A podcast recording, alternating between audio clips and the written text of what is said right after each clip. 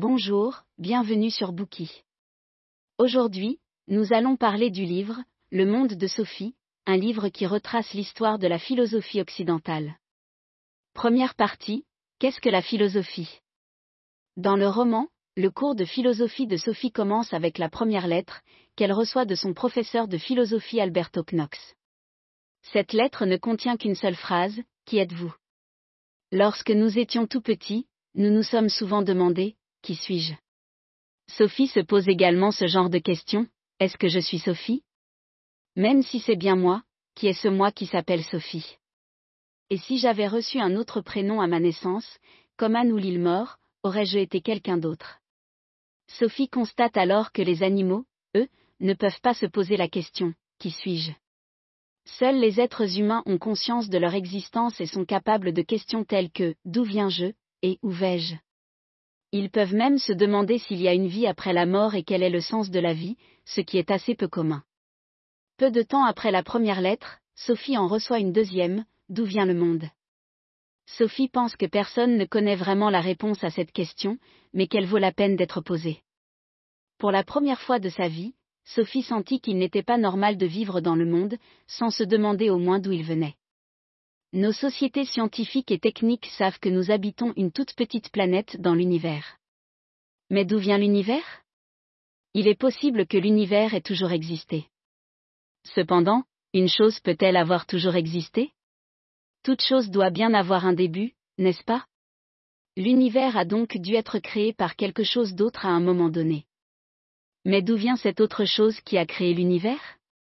Cette question ressemble à celle de l'œuf et de la poule, qui de l'œuf ou de la poule est apparu en premier Répondre à cette question ne résout toutefois pas le problème. À un moment donné, il a bien dû y avoir quelque chose qui est venu de rien. Mais cette idée n'est-elle pas tout aussi invraisemblable que celle selon laquelle le monde a toujours existé?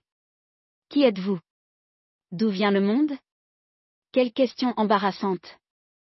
Sophie avait l'impression que quelqu'un l'avait arrachée au ronron monotone de son quotidien, pour la mettre face aux grandes énigmes de l'univers. Toutes ces questions sont en réalité les mêmes que celles que les premiers êtres humains se sont posées quand ils ont commencé à regarder les étoiles. Ce sont également les questions que vous vous posiez lorsque vous étiez enfant. La philosophie est née de la curiosité des êtres humains. Gardet pense qu'être curieux est la seule condition pour être un bon philosophe. Tout comme son étymologie l'indique, la philosophie consiste à aimer la sagesse. Pour répondre aux grandes questions qu'elle se pose, l'humanité a, au début de son histoire, créé de nombreux mythes. Les peuples nordiques croyaient par exemple que c'était Thor qui faisait le tonnerre, les éclairs et la pluie, et qui rendait ainsi les terres fertiles. Les Grecs ont également créé de nombreux mythes, dont ceux de Zeus, d'Apollon, d'Athéna et de Dionysos. Les premiers philosophes grecs ont critiqué ces mythes. Il trouvait que les dieux de la mythologie ressemblaient aux humains et qu'il était tout aussi égoïste et perfide qu'eux. C'est pourquoi il considérait que les mythes n'étaient rien d'autre qu'un pur produit de l'imagination humaine. Dès lors, l'Occident a commencé à passer, d'un mode de pensée mythologique à un mode de pensée fondé sur l'expérience et la raison. L'objectif des premiers philosophes grecs était de remplacer les explications surnaturelles au changement de la nature par des explications naturelles. Ces philosophes sont connus sous le nom de philosophes présocratiques. Le monde de Sophie présente plusieurs philosophes importants de cette période. C'est le cas par exemple de Parménide, qui pense que tout ce qui existe dans le monde est éternel et qu'il n'y a pas de changement réel. Rien ne peut se transformer en autre chose. La seule existence réelle est l'unité de l'être. Héraclite, un autre philosophe présocratique, n'est pas d'accord avec cette idée. Il affirme au contraire que tout est en perpétuel changement. L'un de ses propos les plus célèbres à ce sujet est que nous ne pouvons pas nous baigner deux fois dans le même fleuve. Héraclite fait également remarquer que, dans le monde, tout est déterminé par son contraire. Si nous n'avions jamais eu faim, nous ne ressentirions pas le plaisir d'être rassasiés, s'il n'y avait pas de guerre, nous n'apprécierions pas la paix, s'il n'y avait pas d'hiver, nous ne connaîtrions pas le printemps. Par conséquent, le bien et le mal, la bonté et la méchanceté sont tout aussi indispensables chez Héraclite. Le monde n'existerait pas sans cette dynamique incessante des contraires. C'est de cette idée héraclitéenne qu'est né le concept de dialectique. Les théories de Parménide et d'Héraclite sont évidemment bien plus complexes que ce que nous venons d'en dire. Mais après les avoir ainsi succinctement exposées, nous pouvons déjà remarquer quelque chose. Parménide ne pense pas que nos perceptions sensorielles sont fiables, car du point de vue de la raison, rien ne change. Héraclite pense au contraire que la nature change constamment, car il se place du point de vue des perceptions sensorielles. Lequel de ces deux philosophes présocratiques a raison et lequel a tort? Devons-nous suivre notre raison ou nos sens? Durant toute cette période présocratique, les points de vue de Parménide et d'Héraclite ne se sont pas opposés l'un à l'autre. Il est cependant intéressant de constater que ces deux points de vue contraires sont apparus, dès les prémices de la longue histoire de la philosophie. Ce n'est qu'avec Socrate que débute véritablement l'histoire de la philosophie, bien qu'il en soit le personnage le plus mystérieux. Il n'a jamais laissé d'écrit, mais il est l'un des philosophes les plus importants de la pensée européenne. Tout ce que nous savons de Socrate aujourd'hui vient principalement des écrits de son élève, Platon. Platon raconte que l'oracle de Delphes a déclaré que Socrate était le plus sage de tous les mortels.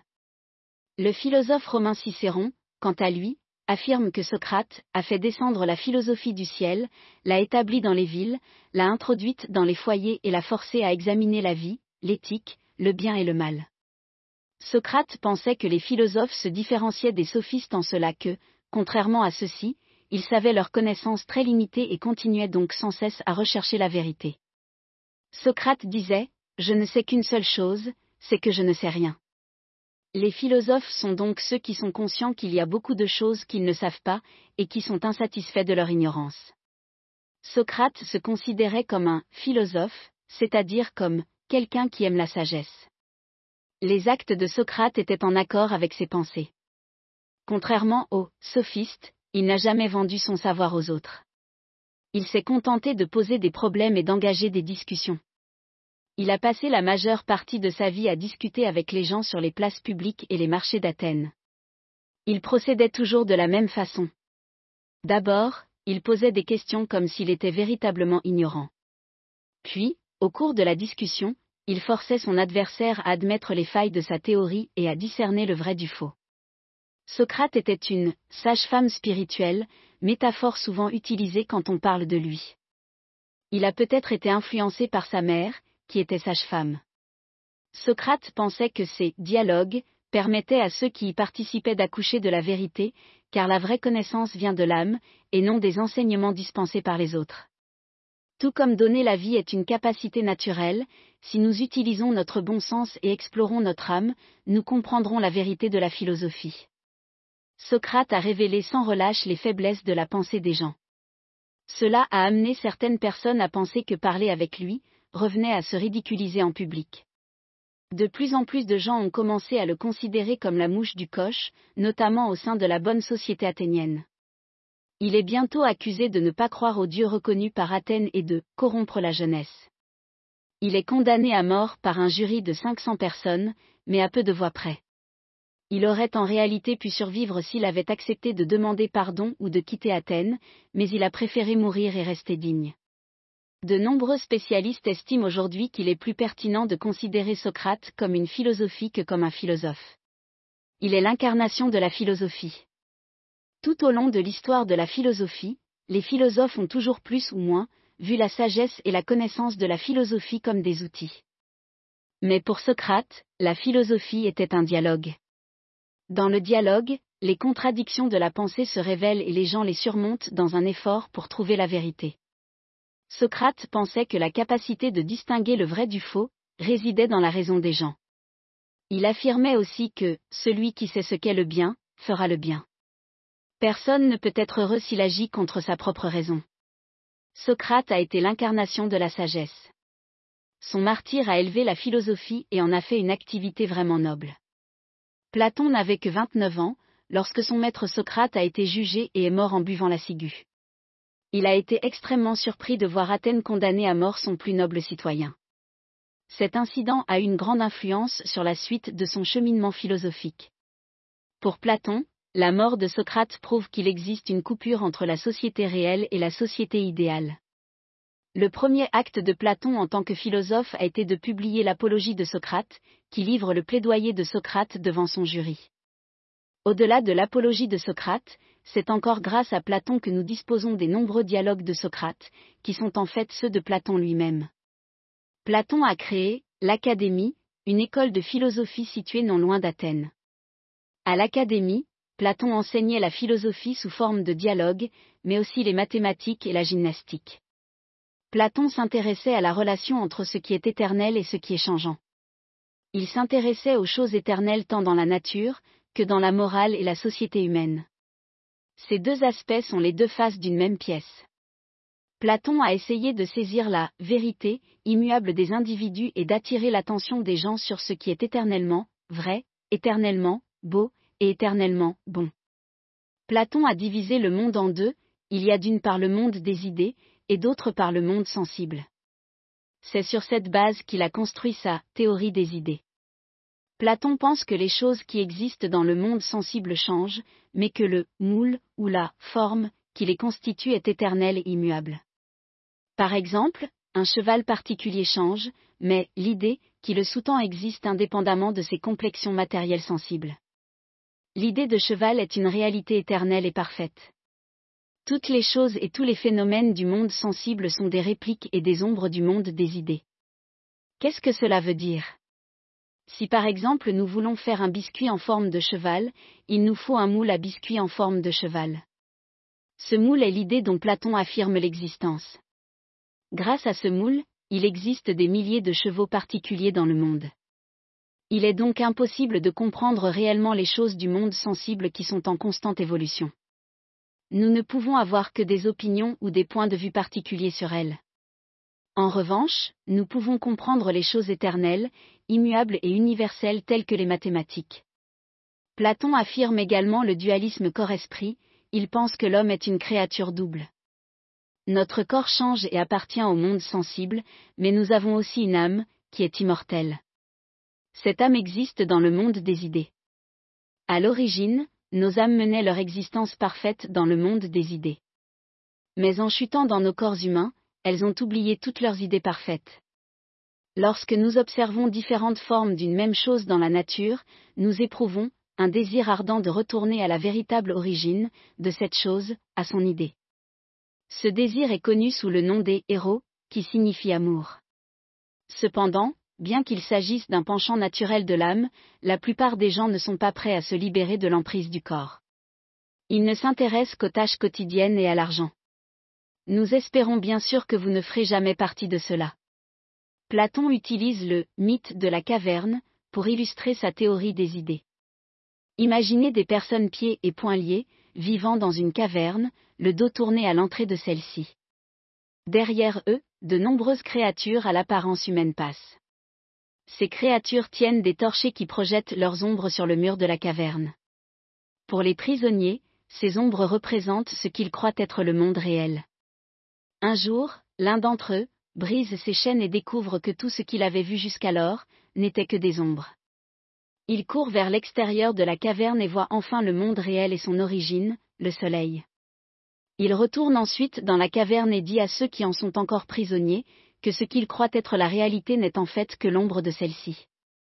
Les prisonniers de la caverne ne veulent cependant pas le croire. Ils montrent les ombres sur le mur et disent qu'il n'y a rien d'autre dans le monde. Puis ils le tuent. Le mythe de la caverne tente d'illustrer le cheminement du philosophe qui va des apparences trompeuses à la vérité. Pour Platon, l'homme qui est revenu en arrière et qui a été tué, est Socrate lui-même. Platon a été profondément marqué par son maître Socrate, tout comme il a profondément marqué son élève Aristote. Au cours des deux millénaires qui se sont écoulés, la pensée de Platon a été constamment discutée et critiquée par les philosophes. C'est son élève Aristote qui a lancé les hostilités. Aristote a été le professeur d'Alexandre le Grand. Ses œuvres couvrent un large éventail de domaines, allant de la physique à la métaphysique, en passant par la biologie, la poésie, la musique, la logique, l'éthique, la politique et l'économie. Ce bouquin ne peut évidemment pas vous présenter la pensée d'Aristote dans tous ces domaines. Nous parlerons seulement ici brièvement de sa théorie des quatre causes. Aristote admirait beaucoup Platon, mais il disait aussi, Platon m'est cher, mais la vérité m'est encore plus chère. Le monde de Sophie affirme que Platon accordait une grande importance à l'intelligible et aux idées. Aristote, quant à lui, utilisait plutôt ses sens pour étudier les grenouilles, les poissons, les anémones, les coquelicots et autres objets du monde réel. C'est pourquoi il occupe également une place extrêmement importante dans l'histoire des sciences. Aristote pense que les idées des choses n'existent pas en dehors des choses spécifiques elles-mêmes. Elles sont formées à partir de milliers de choses particulières. La forme est une caractéristique des choses. Ainsi, il n'est pas possible de séparer l'idée de poulet, de la forme d'un poulet. Tout comme il est impossible de séparer le corps et l'esprit, nous avons dit que Platon pense que les choses du monde réel ne sont que des ombres, du monde des idées ou de l'âme. Aristote a une position diamétralement opposée. Il pense que les idées de l'âme sont les reflets fidèles des objets naturels, la nature et le monde réel. Il ne nie pas que les êtres humains naissent avec une âme. Mais l'âme est absolument vide tant que nos sens ne nous permettent pas de faire l'expérience du monde réel. La réalité est donc composée de diverses choses qui ont une unité de substance et de forme. La substance, c'est la matière qui compose les choses. La forme, ce sont les caractéristiques particulières de chaque chose. Chez Aristote, en plus de la cause matérielle et de la cause formelle, il existe également la cause efficiente et la cause finale. La cause efficiente est la force motrice à l'origine du changement des choses. La cause finale est ce vers quoi les choses ou les actions tendent. À l'origine du monde naturel, il existe une cause efficiente qui est aussi la cause finale de toutes les choses qui existent dans ce monde. Nous arrivons au terme de notre première partie, passons en revue ce que nous avons appris. Tout d'abord, nous vous avons invité à méditer deux questions, qui suis-je, et d'où vient le monde En réfléchissant à ces questions, nous avons découvert que philosophie signifie, amour de la sagesse, et que la chose la plus importante pour être un bon philosophe, est la curiosité. Nous avons ensuite parlé de certains mythes que l'humanité a créés à ses débuts pour tenter de répondre aux grandes questions qu'elle se posait sur le monde. Nous avons aussi présenté les philosophes présocratiques et Socrate, qui fut le premier martyr de la philosophie. Nous avons enfin résumé la pensée de Platon, qui affirme que les idées et l'âme existent avant les choses du monde sensible, et la pensée d'Aristote, qui pose que la nature est le reflet du monde réel. Maintenant que nous connaissons les fondements de la philosophie occidentale, pénétrons un peu plus avant, dans son extraordinaire histoire. Merci d'avoir écouté. Vérifiez le lien ci-dessous pour déverrouiller le contenu complet.